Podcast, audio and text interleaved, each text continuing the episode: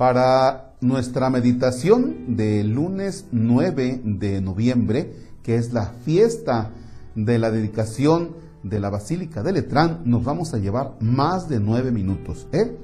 Y los invito para que localicen en la Biblia la primera carta del apóstol San Pablo a los Corintios. Primera carta del apóstol San Pablo a los Corintios, capítulo 3, versículos que van del 9 al 17. Iniciamos. En el nombre del Padre y del Hijo y del Espíritu Santo. Hermanos, ustedes son la casa que Dios edifica. Yo por mi parte, correspondiendo al don que Dios me ha concedido, como un buen arquitecto, he puesto los cimientos, pero es otro quien construye sobre ellos. Que cada uno se fije cómo va construyendo. Desde luego, el único cimiento valioso es Jesucristo y nadie puede poner otro distinto. ¿No saben acaso ustedes que son el templo de Dios y que el Espíritu de Dios habita en ustedes? Quien destruye el templo de Dios será destruido por Dios, porque el templo de Dios es santo y ustedes son ese templo. Palabra de Dios. Te alabamos, Señor. Bien. Dedicación de la Basílica de Letrán. Vamos un poquito a lo nuestro. Me quiero fijar en nuestra catedral de Orizaba, que es la diócesis donde me encuentro. Hace muchos años, las personas de Orizaba conocían a San Miguel como la parroquia y así se referían. Cuando se erige la diócesis de Orizaba, debe tener una catedral. Y entonces San Miguel pasa a ser de la parroquia a ser la catedral. Después hay una ceremonia donde se consagra donde se dice, se dedica que la catedral de Orizaba es exclusivamente para el culto a Dios. Y entonces, como pasa a ser la catedral, se hace una fiesta. Es el punto de unidad. Desde ese lugar, el obispo de Orizaba, el que sea, ahora es don Eduardo, desde ahí ejerce el ministerio de obispo. De tal manera que cada año hay una fecha especial en que se celebra la dedicación o el día en que la catedral de Orizaba fue destinada para ser catedral y para que desde ese lugar el obispo ejerza su ministerio. El día que se celebra la dedicación de la Catedral de Orizaba, todas las demás eh, comunidades parroquiales celebramos también la dedicación de la Catedral de Orizaba. ¿Por qué? Porque se convierte para nosotros en signo de unidad. Le llamamos que es la iglesia madre. ¿Sí? Y entonces, eh, al celebrar esta, esta fiesta, nosotros nos unimos también al obispo y entonces somos ese factor de unidad. No es, no es que cada iglesia vaya por su lado, sino que estamos unidos en, un caminar, en un caminar, caminamos juntos. Somos una comunidad, somos una diócesis. ¿ya? Bien, el obispo de Orizaba, además, hay unas oficinas que se le llama la curia diocesana donde está toda la parte jurídica y legal. Pues además de la catedral está la curia. Bien, así como está la dedicación de la catedral de Orizaba, así está también la fiesta de la dedicación de la Basílica de Letrán. ¿Y por qué recobra importancia la dedicación de esta basílica? Porque así como la catedral es el lugar desde donde ejerce el ministerio el obispo, ahora don Eduardo, la Basílica de Letrán es el templo donde ejerce su ministerio el Papa, ahora el Papa Francisco, pero como obispo de Roma. ¿Sí? Es, la, es un templo construido en el año 320, ¿ya? pero nosotros en esta celebración, en esta dedicación, en el celebrar es la importancia de este templo, nos unimos nosotros también con el Papa. ¿Por qué? Porque nuestra Iglesia Católica, una característica es la unidad. Nos unimos con el Papa, en este caso Francisco, como obispo de Roma. Me platicaba el padre Alejandro Cruz Márquez, que es especialista eh, en historia, que hasta hace tiempo los papas firmaban los documentos oficiales y decían em, tal fecha eh, junto a la tumba de San Pedro en el Vaticano y firma tal papa. Pero los documentos han estado ahora saliendo así, eh, San Juan de Letrán, tal día, tal fecha, tal papa. ¿Ya? O sea, haciendo referencia a que desde la Basílica de Letrán, el Papa ejerce su ministerio. Y entonces por eso nosotros nos miramos hacia ese lugar.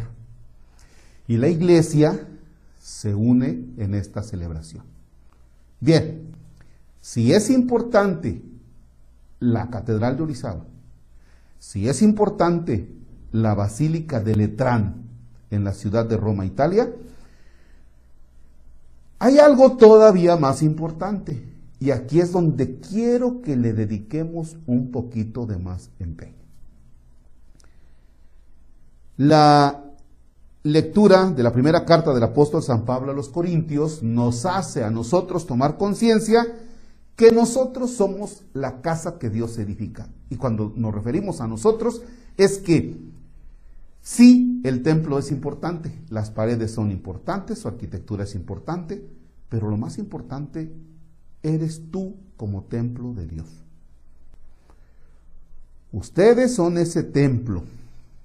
El templo de Dios es santo, dice, y ustedes son ese templo.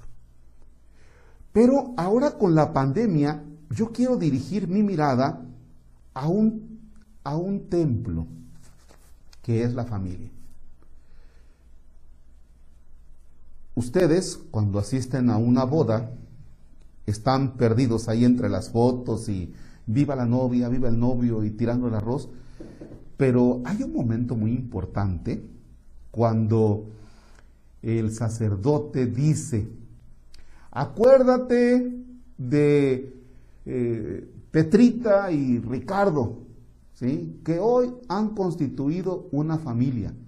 Iglesia doméstica, sacramento de tu amor. Y así como dije Petrita y Ricardo puede ser este, Rafaela y Joaquín, ponle el nombre que quieras. Pero dice, hoy han formado una familia, iglesia doméstica. Quien contrae matrimonio, a partir de ese momento es una iglesia doméstica, es decir, de casa, es una iglesia en casa. Y si nace un chiquillo, y si nacen dos, y si nacen tres, o los que nazcan, son esa pequeña iglesia, iglesia doméstica. Ahora con la pandemia, ¿qué hicieron todos ustedes? Bueno, tuvieron que quedarse en casa y entonces tomaron su teléfono, lo pusieron en una mesita y desde ese teléfono y desde esa mesita, ¿qué crees? Ustedes están celebrando la fe. Entonces, desde internet sale la señal, llega a ustedes y está el esposo, la esposa y los niños, esa pequeña iglesia de casa, ahora están celebrando la fe.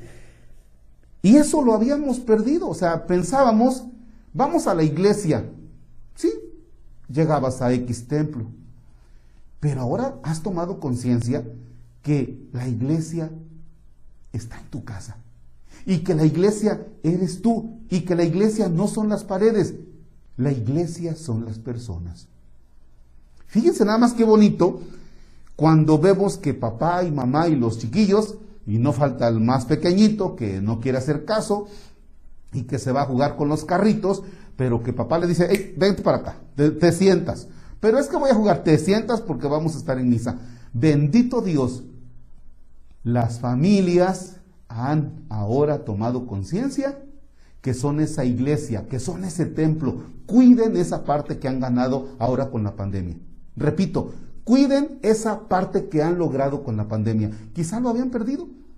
Quizá papá se iba al fútbol, mamá se iba a misa, los chiquillos seguían a la mamá, otros iban con el papá. Y hoy todos tienen que ser esa pequeña iglesia.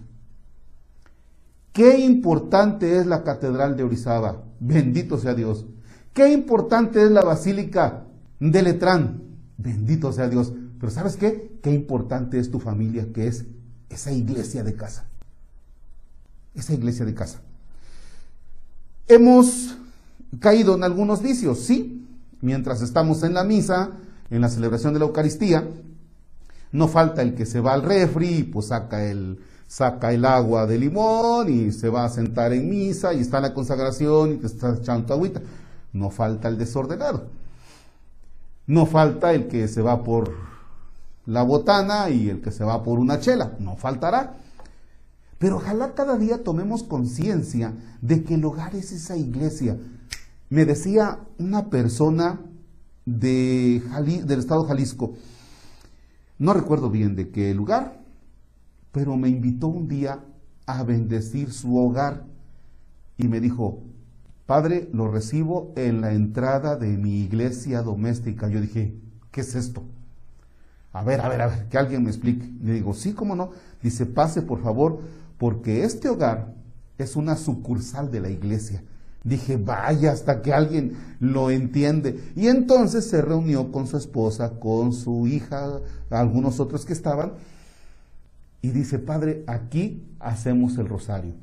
Padre, aquí hacemos las oraciones de la noche o de la mañana. Todavía no estaba lo de la pandemia. Ahora con la pandemia se cerraron muchos templos. Sí, se cerraron muchos templos. Pero ¿qué crees? Tu hogar se convirtió en ese maravilloso templo. Tan importante, tan importante también como el templo de la Catedral de Orizaba, como la Basílica de San Juan de Letrán. Importantísimos. Termino con esto. Ojalá que todos nosotros vayamos tomando conciencia de esa importancia, de lo que nosotros somos como iglesia. Ya llegará el momento que la familia, que es ese templo, que es esa iglesia doméstica, ya llegará el momento en que salgas de tu hogar para ir, para ir a donde crees, a encontrarte con tus demás hermanos. Cuando todas las iglesias domésticas salgan de su lugar, llegaremos al templo parroquial, a hacer comunidad, a formar esa comunidad, la parroquia que es comunidad de comunidades. Felicidades por esta fiesta, por la de la Basílica de San Juan de Letrán, pero más te felicito por tu iglesia doméstica congrégala, compáctala, únela, que ninguno de los miembros se quede sin sentirse iglesia doméstica. Padre nuestro que estás en el cielo, santificado sea tu nombre, venga a nosotros tu rey. Hágase tu voluntad en la tierra como en el cielo. Danos hoy nuestro pan de cada día, perdona nuestras ofensas como también nosotros perdonamos a los que nos ofenden.